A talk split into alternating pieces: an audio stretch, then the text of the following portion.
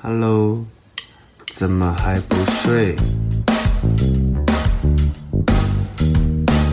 你是不是在等微眠催眠秀？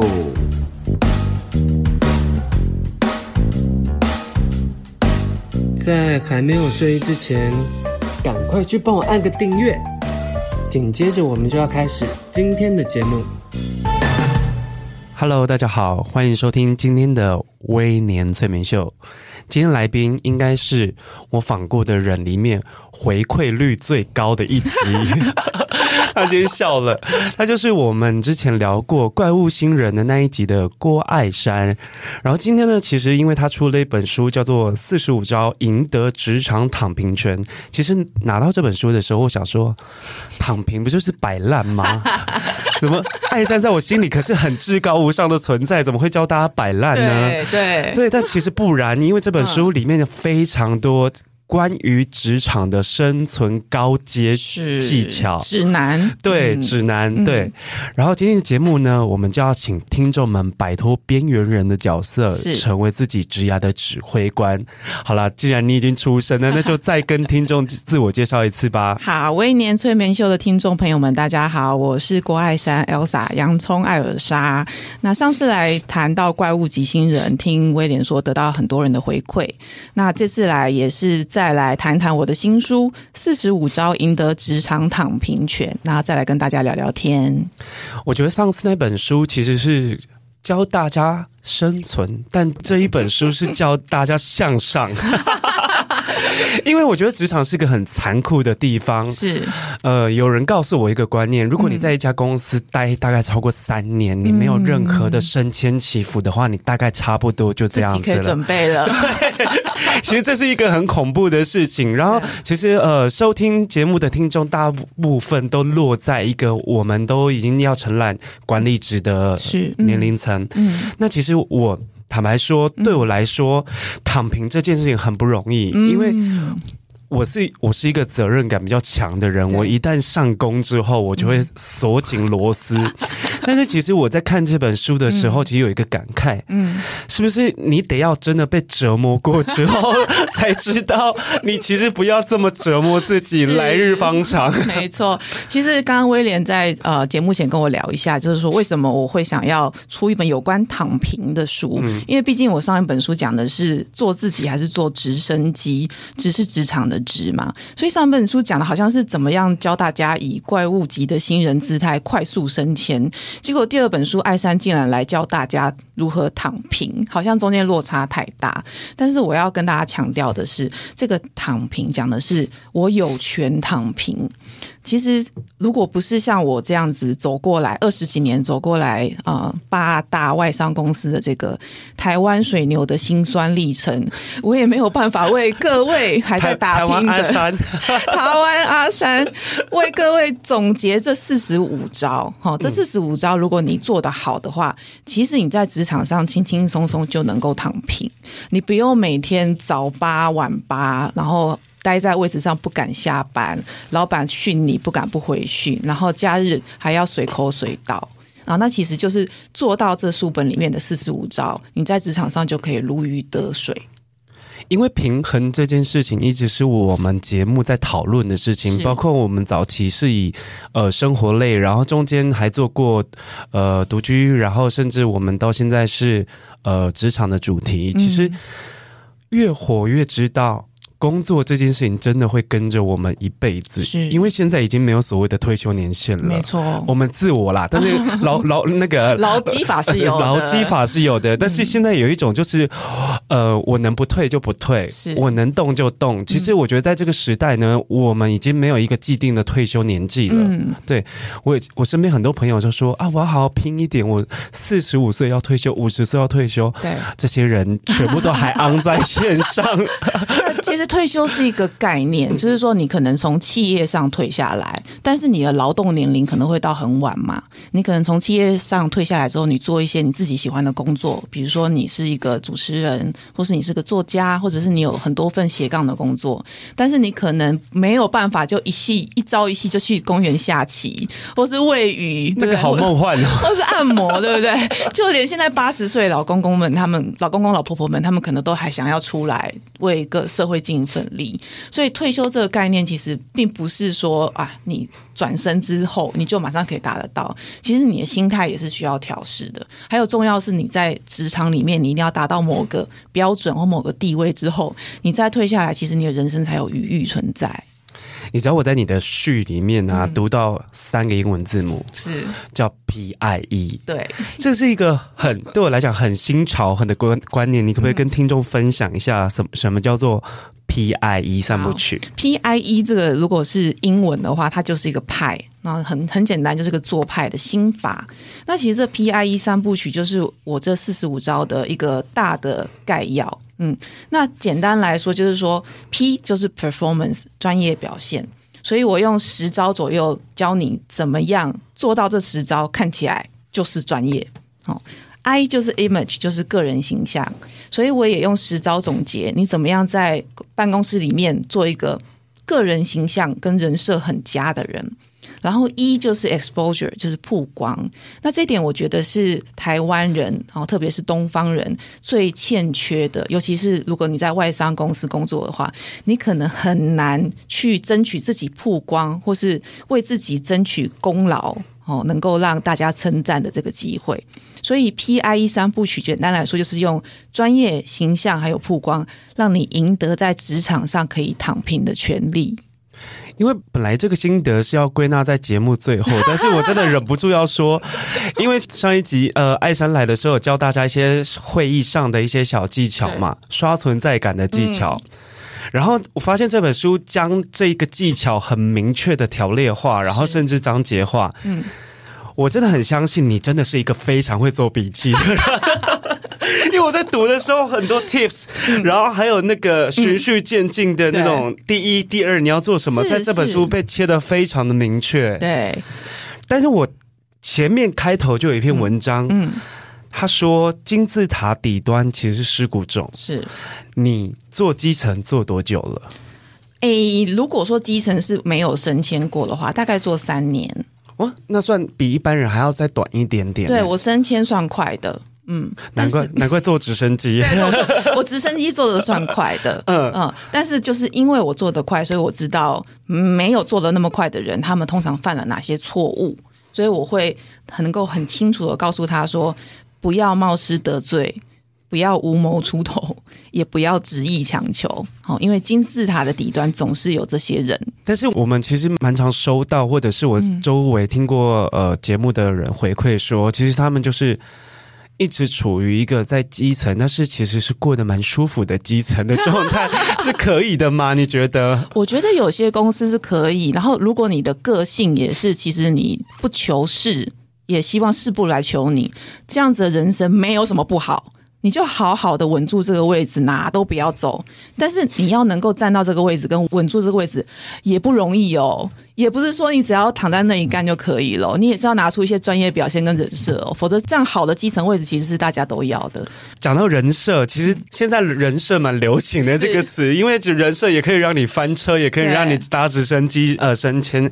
但是你们教大家，其实，在主管的视角里面，什么样叫做理想的员工的人设，有哪些特质？嗯，OK，首先哈，主管在看员工的时候，他第一个看的一定是 P。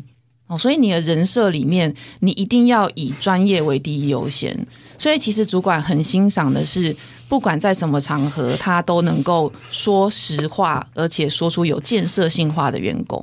所以并不是说主管只喜欢听好话，最厉害的员工是能够把有建设性的话也说成主管听得进去。哦，所以怎么样能够在职场里面做一个讲话主管听得进去，然后大家都能够信任的人，是人设里面第一个要件。然后第二个当然就是说，你要寻找你自己的同盟小队嘛，对不对？所以有几种人你一定是不能够得罪的。像这本书里面，我就很清楚的指出，我办公室有三宝，这三宝你千万一定要能够紧紧的抓在手心里面啊。那这三宝可能是大家都很容易忽略的，比方说柜台接待哦，比方说清洁阿姨叔叔哦，以及。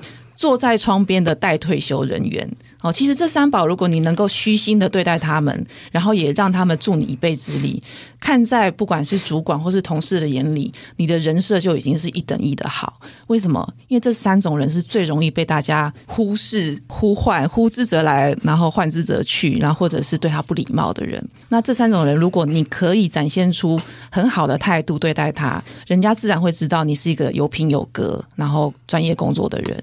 我这篇文章也蛮有感的，因为我进公司，我记得我进公司第一份工作的第一个好朋友就是是柜台。对，你做的好，但你也不是刻意的，我不是刻意的，嗯、但可能是因为同年纪，因为柜台通常都会稍微是年轻一点点的人，是是是，然后我又是刚大学刚毕业，嗯，然后就会比较有聊。对，然后因为他其实一个人坐在柜台，大公司大企业的柜台，其实一个人面对的是。即将开门的电梯，对，他其实也无聊，他也无聊。然后我快递又很多，嗯，然后他就会教我一些在公司里面的生存技巧。嗯、是，是，他说：“哎、欸，我跟你说、嗯，你下次不能这样写，嗯，不能写一些巴拉巴拉巴拉这样抬头，因为他说这个客户很那个很容易打电话来，对，唧唧歪歪啰啰嗦嗦的，嗯。然后就哎，隐隐约约中发现，哇，他是全公司的八卦核心、欸，哎，而且他是最有权力的人，因为。他是转接中心，对，万一你有重要客户来电，他一直给你转走，你看你怎么办才好？对，而且公司一有谁要离职，风吹草动，要签什么文件，第一个要先跑他。所以，他其实是资讯的中心。那同时间，你的所有的行踪跟资讯，他也都最清楚。所以，其实柜台接待人员，第一个他们很辛苦，第二个他们的工作其实很专业、很专一。那其实他们也蛮需要同伴。来跟他们多聊一些工作的事情，所以有很多事情其实你可以跟他请教。比如说，我们公司上下班时间虽然表定是早九晚六，那我晚一点来，或者是我早一点走，在这家公司有没有太大的影响？有些公司是有的哦，就是如果九点上班，你如果九点零五才来，全公司都瞪你。但有些公司其实还好，前后十分钟没有什么太大的差别，甚至你到的时候柜台都还没有来。所以这些美眉嘎嘎，其实你进公司的第一个星期，只有柜台可以跟跟你说，不然你就要靠自己观察。所以柜台是不是非常重要？还有就是清洁人员，我跟你讲，清洁人员真的是我后知后觉，嗯，因为公司很多配合的清洁公司都是老板的朋友。这个你很有感吧？这个我虽然不是发生在我身上，但是我有听说过。对，我就带过某一个公司，我们搞到后来，那个其实是老板的，不知道是朋友的亲戚，对，就是他其实是有关系，所以他、嗯、他请他们来我们公司做清洁，是，对。然后在那那，那个时候，我就很常加班。然后其实我的我老板，我就是在某一某一段职涯中，我的老板就一直不觉得我的工作超量，嗯、是。然后直到他不知道从哪里听说，我很常礼拜六或礼拜天出现在公司，然后很认真，不是这边上网聊天，就我是很认真的在做事，影印机跑来跑去。原因就是因为我发现我们公司有有一个最先进的摄像 那个摄影机，摄影机就叫做清洁阿姨，是不是？它非常重要，它很重要，而且他会观察你的习惯，对。你的生活习惯，就是这个人他。工作是不是专业，跟他的垃圾桶有非常大程度的相关。哎，垃圾桶，你也是间谍体质，全部都是零食。嗯，哦，我也是会被告知的，就清洁阿姨会来说、嗯、啊，某某某垃圾桶里面全都是零食。哦，那、哦、或者是某某某喝完珍珠奶茶，他的珍珠永远都不丢掉。好细微，就很胎哥，然后就是办公室会长蟑螂，那阿姨就会跟老板抱怨，那老板就会开始觉得这个人的卫生习惯有一些堪虞，对不对？那不管你对他的专业有什么样的看法，他可能这个想法就已经先专业一步了，那那时候就很糟糕。那这其实是很多人都会忽略的，就是你吃完什么东西，你就随手往垃圾桶一丢，然后阿姨来收的时候，你也不会跟她说一声谢谢，因为你在往往在茶水间或者楼梯间讲八卦的时候，永远都只有 you and me 还有阿姨。阿姨有时候也会掺进来一脚，对，所以你要小心。但是有时候其实，因为我的职业前期比较曲折一点，嗯、就是因为可能刚出社会，不晓得天高地厚，嗯，呃，对着同事去批评我的主管是，然后其实就把这个对话记录，就是这个故事，大家应该在我的书里面看过，嗯、所以养成了到后来。我在职场上，只要听到谁在讨论什么什么，我觉得自己避这些人避很远很远。嗯，嗯，但是我觉得这对我来讲是一个消极的做法。对，因为有时候呢，我在某一个职业当中，我的同事才跟我说：“嗯，哎，你真的很难约。嗯，为什么约你吃饭，然后约你唱歌，约你出去，你都不？”都都说你有事，嗯，你是不是讨厌我们？嗯，因为他其实是可爱的，就是这一群人很可爱。对，他说你是不是讨厌我们？你是不是不想跟我们聊天？不可不想跟我们相处？对，我说没有。然后我再跟他讲说啊，我因为我觉得跟同事不要太熟，然后我那时候把持的还蛮紧的，嗯，就是我其实跟同事私下不会有任何的联络，嗯，但他告诉我，就是其实。你要因人设事这件事情，对。对，那在这本书当中呢，嗯、你有教我们办公室八卦学？有的，因为八卦大家听起来都是、呃、很想听，但是又很怕被卷进去。所以其实办公室八卦是是门学问，就是不得不说也要避重就轻。所以我面对办公室八卦，一开始其实我也跟威廉一样，就是。避之唯恐不及嘛，因为你很怕，就是沾上这个之后，你就像沾上了鱼腥味之后，就脱不了身。但其实，在东方人的社会哈，我们都听过一句话叫做“水至清无鱼”，就是说，你越是跟大家讲，表现出一副不来往的样子，或者是只要是八卦都不关我事的样子，你越容易变成资讯的绝缘绝缘体。对。尤其是升迁去留资讯，完全就传不到你这边。然后你总是办公室里面最后一个知道重大消息的人。对，因为别人说啊，反正你也不想听我们讲话，我们干嘛告诉你？所以面对八卦的时候有三招。第一个就是说，你培养你的倾听力，好，你就是参与他们，然后。努力的听，然后说啊，很感谢你告诉我这个资讯，好，不然我真的会不知道，所以感谢一下嘛。然后第二个，如果真的不得，他们就是拿出那种很关心、很期待眼神看着你的话，你就爆自己的料。嗯，就是有，比如说现在在讲说谁上班常常迟到啊，或者是谁偷常常偷班去喝咖啡啊，然后当薪水小偷啊，你就可以爆自己的料说，其实我上上礼拜的时候下班，呃，下班前去买杯咖啡，刚好在路上还碰到我们人资长，然后大家就哈哈哈哈，你怎么那么衰？嗯，那其实你是自求。那但是有达到自娱娱人的效果。那同时间你也 feeding 这个大家正在八卦谁偷懒的话题。那其实办公室八卦大部分都是无伤小节的，都是一些这个人很糗或是美美嘎嘎的东西。那你就多准备一个几个自己的故事这样讲。然后第三个就是八卦有一门学问，就是你听了之后绝对不要再从你的嘴巴里面再讲出来。嗯。不要有任何的个人意见回馈，对我是觉得这样是比较保险的。是，就止于你这边就好了。你说哇，听到这个真的是帮助我很大，那你再也不要讲出去。就是假装很惊讶，但不要有任何有反应。对，是是是对对对，你不要在下一个场合再碰到谁谁谁，就跟人家说，哎、欸，我跟你讲，刚刚是谁跟我说的？但这个人永远不会记得这个八卦的。源头是从谁来的？他永远都记得上一个人是谁告诉他，所以这样就变成说这件事情是威廉说出去的。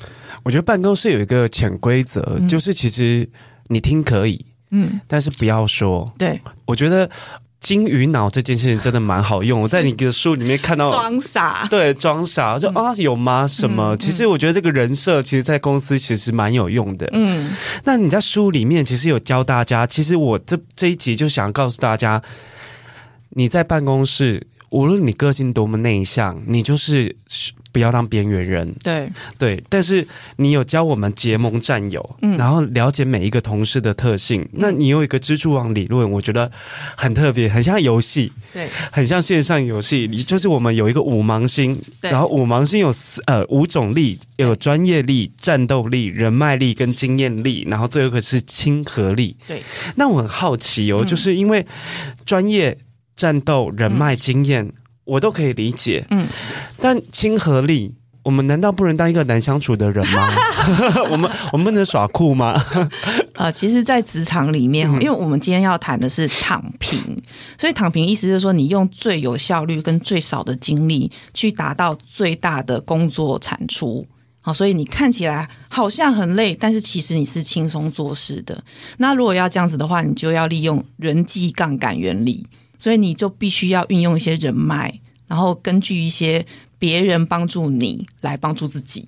哦，所以人际关系还是很重要。那你当然可以说我我就是不喜欢交际，我不喜欢呃做一个跟人都好的人。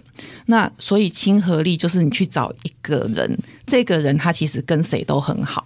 那、啊、你就跟这个人好就好了。哎呦，哎，这个我真是从来没想到，哎，是不是？因为你只要靠他，就等于你跟所有人都搭上脉络了。那你只要需要帮忙，你找他就可以了。那这个人所认识的人，他所需要的任何帮忙，如果你有可以帮忙之处，他也会找上你。柜台。柜台或者是清洁阿姨，对，因为这两个人他必须要具备相当的亲和力跟人际人际的熟络度，因为他上至上至执行长，下至就是基层的那些小业务，他们其实都很熟。对对，没有人会跟这两个职位不熟的。真的不要小看，而且年高德少型就是这样子，亲和力跟经验力非常佳，所以有一些待退休的资深人员，叔叔伯伯阿姨，你可能。进去你也搞不清楚他到底是什么职位，什么什么节，什么歌，什么书，说 exactly 他到底做什么事情，你也不懂。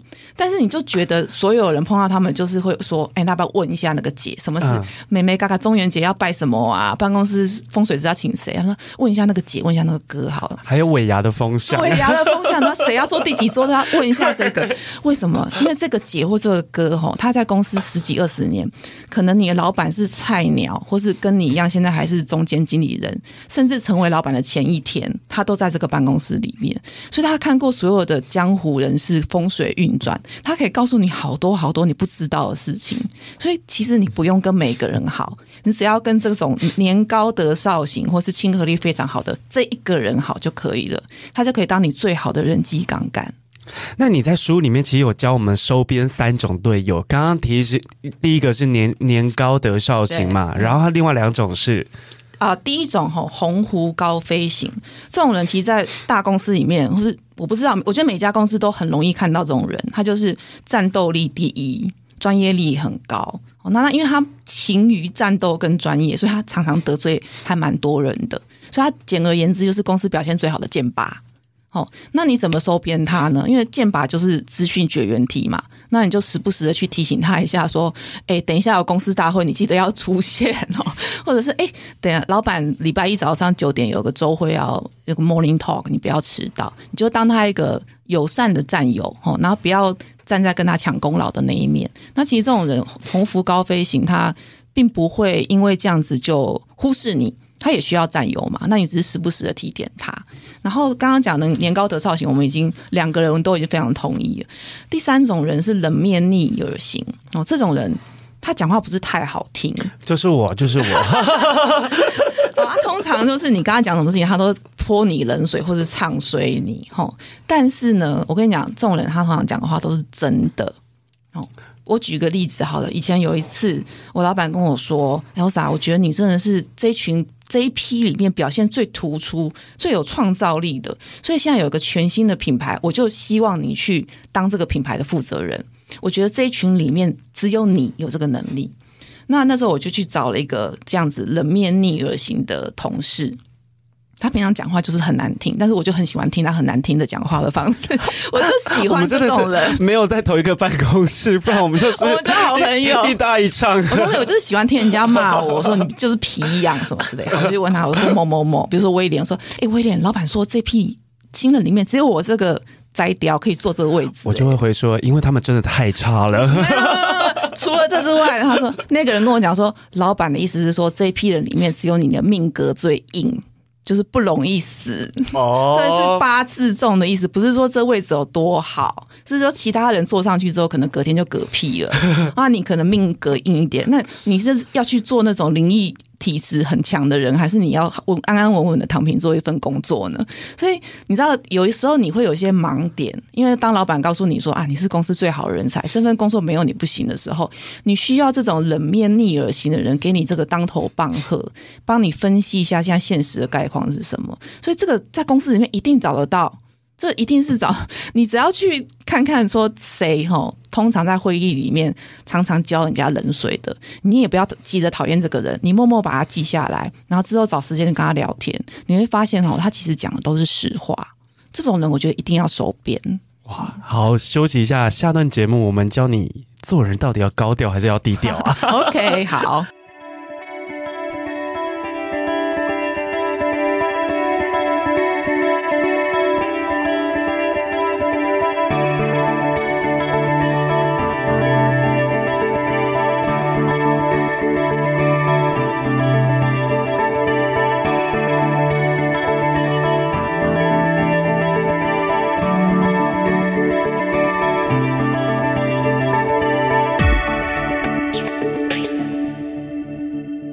Hello，大家好，欢迎回来《微年催眠秀》。哇，上一段节目，艾琛教我们从边缘人站到核心，这一下子，我们大家都在看我们的时候，我们到底是要为人高调，还是要处事低调？嗯，因为我在里面看到一篇文章，叫做“人红是非多，高调做事，低调做人”。对，其实你这篇文章啊，嗯，对我来讲即视感很强，就是我本人，人，是不是？因为我很容易翻船，因为我跟我同事比较久，或是认识比较久的那个职场上的好朋友，都会跟我讲说：“嗯、你是我人生中看过，就是人生冲的最快，但是也掉下来最快的。”戏剧化是不是？对，而且他说你一而再再而三，在每一间公司都是这样发生这样的事情，类似的惨案。嗯、其实我就是因为这样子，我其实一直想不透，才有那一本最后下班的先离职那本书。嗯，嗯但是其实艾山这本书里面这篇文章就是要告诉大家，嗯。你会翻船不是没有原因的，你会可以跟我分享一下这篇故事里面聊的这个人？好，这个人是我们之前公司一个非常红的大红人哦，但是我觉得他翻船的原因跟你应该是不太相同啦，就是说他有一些呃桃花上的问题哦，所以呃就是嗯会有一些。被弄的感觉嘛，那倒不是说有人嫉妒他表现很好，所以落井下石这样子。但是从这件事情也可以反省一下哈，为什么在职场上面，如果你是红人的话，你容易翻船的机会比较大。那通常是因为你没有能够高调做事，低调做人。那所谓高调做事，低调做人，就是凡事有功劳，你一定。没关系，你要大方的领功，就说没错，这件事情是啊、我做的啊，但是你也要能够大方的归功，就是你要说得出来说这件事情为什么做得好，那是团队里面谁谁谁的帮助，然后最后不要忘记要感谢老板，所以这件事情变成你的最高的一个提倡原则，就是说这件事情做得好，除了我 Elsa 之外，还有威廉，还有我的老板，还有谁谁谁，我们是一个团队，所以这件事情才能够成功。那同样的，如果下一次还有相同的计划能够交给我们这个团队的话，我相信这个团队的每一个成员都可以把这个计划做得很好。但我觉得邀功这件事情真的是一个大学问呢，是因为其实我们大家都在职场上。很怕被自己的主管觉得你抢过他的风头，对。可是其实这本书里面其实有技巧的教我们，嗯，向上管理的进阶版，没错。你如何降服你的主管的主管？哇，这个这这个东西，我在节目开录前跟艾珊在蕊那个流程的时候，我就说，哇，这个真的是非常困难，嗯，因为其实对于我们，呃，我觉得华人是这样子的，他们很。注重越权这件事，嗯嗯嗯，你凭什么跨过我？对，或是凭什么忽略我？是，然后凭什么抢过我的风头？嗯，呃，你的功劳应该都是由我收割啊，这很合理啊，因为你是我的 team member。嗯嗯嗯。可是对对于很多人来说，我的主管很无能，然后我的主管只会抢功劳，常常想常对，常常都是有这种很不对等的交流。嗯，可是要如何去有技巧的让你的在上面一点的人看到？其实你很优秀，OK，嗯，我觉得这个哈，其实有一个概念先要有，就是向上管理没有不对，嗯，就是我们常常听到办公室人说啊，某某某很会向上管理啊，某某某做事专给老板看，其实这样的评语我倒觉得是称赞这个人的专业，因为在公司上班，你就是要帮老板达成他的 KPI。否则的话，老板为什么要请你？所以第一个，你要非常了解你老板的目标是什么。所以第一要件是你要帮你的主管搞定他的上司。哦，所以每一次我进公司，一家新的公司，我都会先了解我的主管的 KPI 是什么，然后我会想尽目办法去达到我主管的 KPI，帮助他。哦，比如说他的业绩肯定我只是一个小盘子嘛，但是如果他业绩还管到别的品类的话，那我连我小盘子跟别的品类的生意，我都会帮他一起想办法，或者是我在做报告的时候，也会帮他一起复盘，帮他多做一些事情。那这样子，他的老板在看到的时候，可能会注意到一些，诶，这个主管以前没有注意到的地方，哦，那我帮他补齐了。但第二个，如果说你做到的事情被主管的主管看见了，哦，那这个时候你千万要把功劳归给主管。他可能说，比如说威廉是 Elsa 的主管，好，那另外我们还有另外一层大 boss 叫马斯马斯克，好了，嗯，马斯克就称赞 Elsa 说，哎，这个报告写得很好，哎，倒是我之前没看过的。这时候你千万不要跳出来说，对，这是我一个人想的。哦，我就是那种笨蛋。你一定要说这个东西是威廉指点的好。好，威廉启发我想到这一层。塞，这个真的很高阶。好好，就算是你写的没错，也是威廉启发我。威廉做了什么事情让我想到？所以马斯克就会觉得说，哇，这个威廉带人真的很会带人。因为最好的主管并不是帮下面人做好每件事情，最好的主管是启发下面的人自动自发去做他该做的事情，跟发挥他的潜能。所以这时候马斯克觉得说，哇，威廉真的是一个很会激发人潜能的主管。这个这个人真的要好好运用。然后第三个就是凡事主管先知道，其实就是你刚刚讲的华人的大忌嘛，就是主管不能被越过。嗯，OK，所以不管好事坏事，就算你先做了也没有关系，但是做了之后赶快去跟主管讲，说啊、哦，威廉，我刚刚做了一件事情，我觉得你可能要先知道一下哦，可能会有什么样的后果，可能是好的，可能是不好的。宁愿主管觉得你啰嗦，也不要觉得不要让主管觉得他常常被 bypass。所以你就常常跟进跟出，说：“哎、主管，我跟你讲一下，我跟你讲一声，我跟你讲一声，我跟你讲一声。”一直到有一天，威廉跟我说艾莎你再也不用跟我讲一声了，你就去做就好了。”哦，这就这时候威廉就是信任我了，行成功了。其实我觉得，像艾珊告诉我们，就是其实你要把你的主管当成是最高的信仰，是因为我觉得信仰这种东西，它好像没有实质的什么帮助。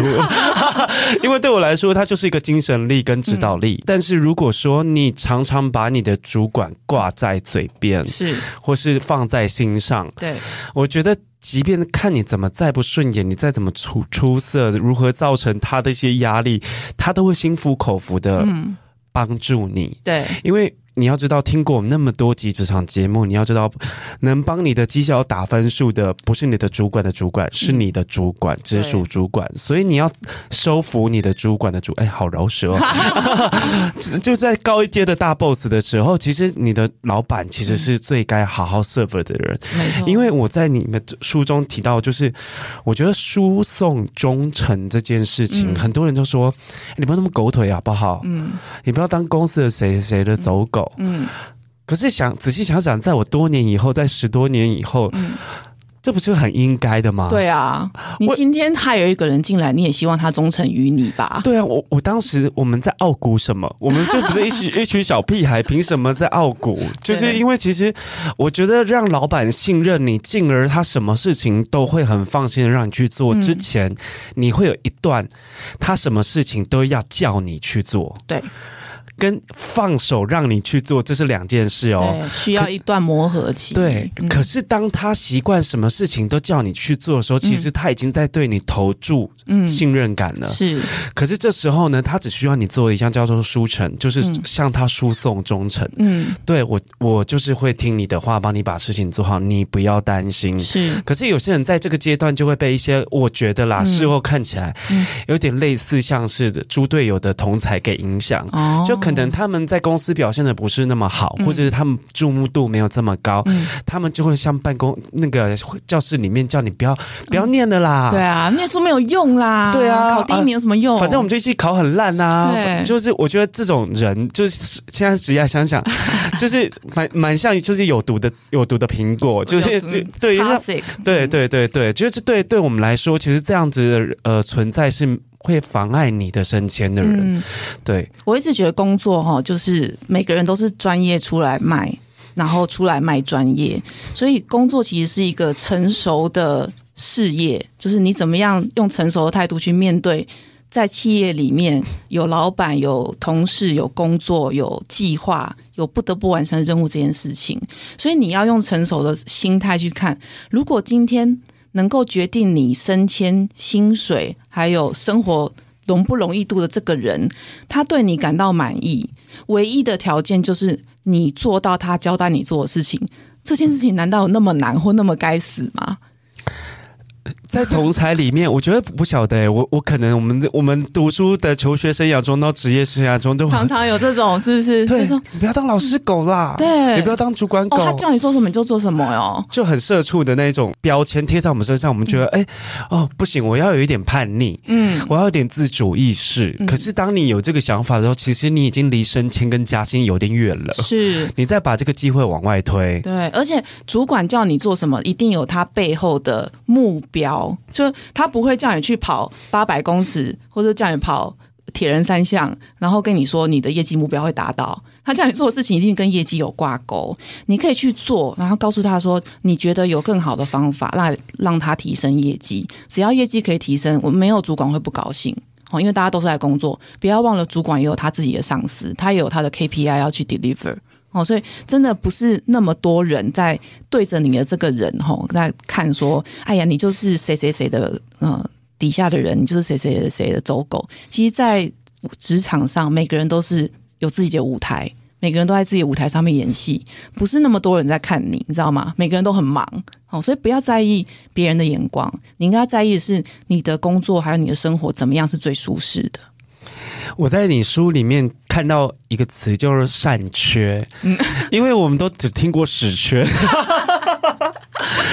就是塞鬼，就是我们听过“屎缺”，但是没有听过“善缺”。你们这请艾山帮我们开示一下，什么叫“善缺”？我跟你讲哦，以以我多年职场的经验，但我从来没有碰过啦。嗯，跟业绩无关的，就是善缺。所以，就是常常会有人说啊，公司的大红人都是行销部，都是业务部，像我们这种供应啊、人资啊，甚至总务资源这种资源部门，总是光环轮不到我们。可是，在我人生的后半段，我觉得这种工作才是善缺，因为今天业绩好或不好，你没有直接第一线的压力。哦，除非公司业绩烂到已经要关门走人了，你才会有这种黑抗的压力。否则，你真的是在你的专业跟你的热情里面，你对人资、你对教育很有兴趣，你对总务行政你其实很细心，或者是你对供应链你就是逻辑很有一套，你就是埋首在你有兴趣跟你有热情、有专业领域，这样做一辈子稳稳的，不是很好吗？你不用每周每个月。每一季跟公司复盘，你的业绩做多少？你下个礼拜、下个月要怎么补业绩？这其实就是善缺，而且每家公司都有哎、所以我是建议说，在人生的前半段，你可以先往行销业务去冲冲看，你起码知道一下这家公司的导向，就赚钱的部门是方法在哪里。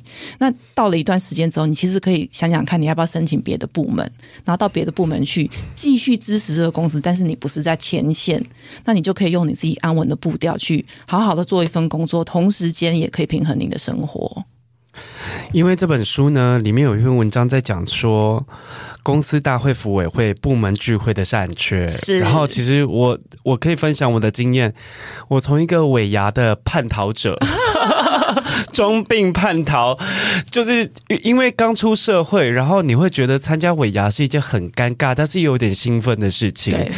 然后我就是跟我很好的同事，他其实是公司里面就那就是比较高冷的那一种，但是因为他也是公司的老臣，所以呢，大家就是对他没办法。可是我就忽略了自己，我其实是菜鸟，我、嗯、我没有资格从这种公司公司的大会里面叛逃，嗯、但是我其实这样。刻意当边缘人，在公司的各式各样大会尾牙之后，发现其实你在公司没有能见度跟存在感，这是一件一个很危险、很危险的事情。对，因为你在出事的时候会没有人帮你说话，嗯、或者是说有一些部门的主管，如果你是善于跨部门整合，嗯嗯、或者是承揽公司的一些像是，我们公司呃年度旅游可能要去哪里，嗯、然后你就帮大家规划行程，帮大家洽谈什么，嗯、这种你以为很屎很屎的这种多出来的工作，其实可以让别的部门看见你。对，嗯，当你在做这些努力的时候，其实你在帮你的人员加分，没错，除非你真的是搞砸，但是我我。我自己从一个呃边缘人晋升到尾牙主持人的一个过程，我就在艾山的书里面看到，哦，你也当过类似的主持人，而且当过无数次。这主持人这种事情，当过一次，大家觉得你可以，就一直找你，一直找你，对对不对？大家会觉得哦，你是不是压力很大，要上去耍宝，要去愚弄大家？可是你要想想看，这是一个少数，你可以在公司一个酒酣耳热、很欢乐的气氛中呢。我跟你讲，很多年后，大家还是会。记得你那一天站在台上的样子，对，而且大家会觉得啊，其实这个场合是欢乐场合，对你的印象也是正面的印象。因为你真的很难把事情搞砸，因为尾牙大家就是来喝酒，你还能怎么搞砸？你真的酒喝下去还能搞砸，真的还蛮不简单的。你吃螺丝也没有人知道，就大家看到威廉跟 Elsa 站在台上，哇，真的是很有主持功力，然后能言善道。那因为别的部门主管看过你，所以下次开会他记得啊，你就是那个主持人，你主持的不错。最起码有个印象在，然后甚至你之后跟他有一些部门的计划，他也会多跟你合作一点。那之后你如果你想去他的部门工作，哎，更是顺理成章。还有就是他开公司，他也会想到你。你就是那个尾牙主持人，OK OK 的。对，因为当你在公司某一些聚会或活动上面有一个呃，其实全公司都认识你一个标签之后呢。嗯如果他有一天在外面有一些什么工作机会，嗯、或者是他私底下要找一些什么样的合作，嗯，你能最常第一个被想起来的人，嗯，或者请你对，请你帮忙的人，嗯，代表你的那个人员 credit 是非常的高，对啊，声量高，曝光度够，然后你一次要把这个声量跟曝光度刷到最满的时候，就是全公司大会，是，所以不要躲，真的不要躲，真的努力争取。对，老、嗯、如果老板请你做这件事情，真的不是。屎缺，对，一口承揽下来。我说好啊好啊，就试试看，反正出糗也不会有人记得。出糗就当做一个节目效果吧。是啊，而且出糗的主持人不一定是效果不好的主持人啊。是，嗯、好，节目的最后，我想要请艾珊帮我们的听众解题。嗯，有一个马来西亚的听众说：“威廉你好，我听完完美主义自我妥协的那一集之后，超有感触。嗯，可是我自己偏偏是一个不允许自己犯错。嗯，我犯了错之后会有满满的自责感。嗯，因为他在职场上，我感觉得出来，他是一个面面俱到，会把很多事情考虑的很谨慎的人。嗯。但这种人很容易被自己的不完美所击败。嗯，但他的他其实呃，这个听众他会陷入一个所谓的负面回旋。OK，对，他会开始有自责，嗯、对不起我的 team member，然后觉得我配不上这份工作跟薪水。嗯，嗯那他他基于热爱这份工作，他想问、嗯、艾珊，如果你遇到这种在你。很缜密的布局之中，然后在你很谨慎的工作节奏之中，你还出错，嗯，你要怎么快速的调试心态，然后赶快回到正轨，继续运作？嗯，我觉得第一个要告诉自己说，从成功里面学习是最少的，从错误里面学习是进步最多的。所以你每犯一次错误，其实你的学习的曲线是陡增的。那你这样想的时候，你就会觉得说，其实这一次并不是不完美，这一次是帮你下一次的展演提供了一个演练，或是更真完美的境界，所以你把它当成一个跳板。好，那第二个，我感觉这位听众他其实比较单虑的并不是个人，而是影响了团队，影响了大家，所以他是个佛心来着的人。对啊，所以你可以想着你怎么样帮团队以你个人的错误为经验，然后然后化成。帮助团队如何避免同样的错误，你把它画成一个 case study 分享给大家。那其实，呃，我看过一本书，我我推荐这本这个呃听众可以去看，叫做《成为不完美主义者》。这本书专门教有完美主义倾向的人去打破各式各样的心魔，成为不完美主义，因为不完美往往可以帮助到更多的人。哇，嗯、我觉得你真的是我每一次有这种听众问答，你都是会回答的非常精简扼要，然后又能命中核心的人呢。对啊，因为不完美能够帮助到更多人。以这个角度来看，你是不是就其实比之前每一天的你都更加的完美呢？好，节目的最后，艾善再打一下书啦。我的新书是《四十五招赢得职场躺平权》，那它其实是总结了我过去二十几年的辛酸血泪跟失败，然后总结这三大心法，那分别是 P I E，P 就是 Performance 专业表现。I 就是个人形象，E 就是 exposure 事实曝光，所以它非常简洁有力的，在每一招里面都有三大心法，你们就照着这三大心法一招一招的做下去，很快的你就可以在职场上赢得如鱼得水的躺平权。这本书最好看的是在它每一篇文章最后的大总结。我我复习再复习，对，复习，他在帮你抓一个心法跟目标，然后他帮你抓一个很清楚的 box，让你在读完，即便你对文字的理解程度，或者是对他的描述情境没有呃没有办法 get 到，或是完全没办法记得的话。对，先看他，他最后会直接帮你破题。对，那你就把这本书放在你的办公室上，你的书桌上，你就会每天每天都学到一点，然后每天每天都更早一点下班。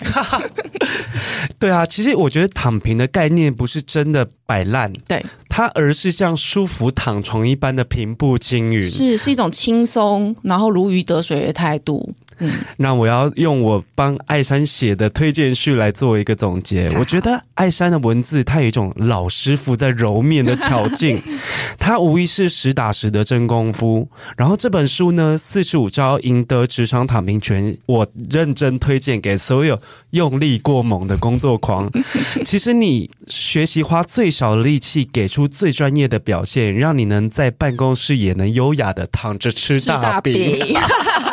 好，谢谢艾珊，谢谢威廉，谢谢听众朋友。好，好，那再跟大家推荐一下，如果要追踪你，你的社群的名字叫做什么？啊、哦，其实就是我的名字郭艾珊，Elsa 郭洋葱艾尔莎，只要输入郭艾珊就会找得到我的脸书粉砖。好，如果你喜欢我们今天的节目，也欢迎帮我们到 Apple 的 Podcast 按五颗星，然后推荐给你身边所有也跟你一样想要躺平的人，大家一起躺平。好，谢谢艾珊，谢谢各位，拜拜，拜拜。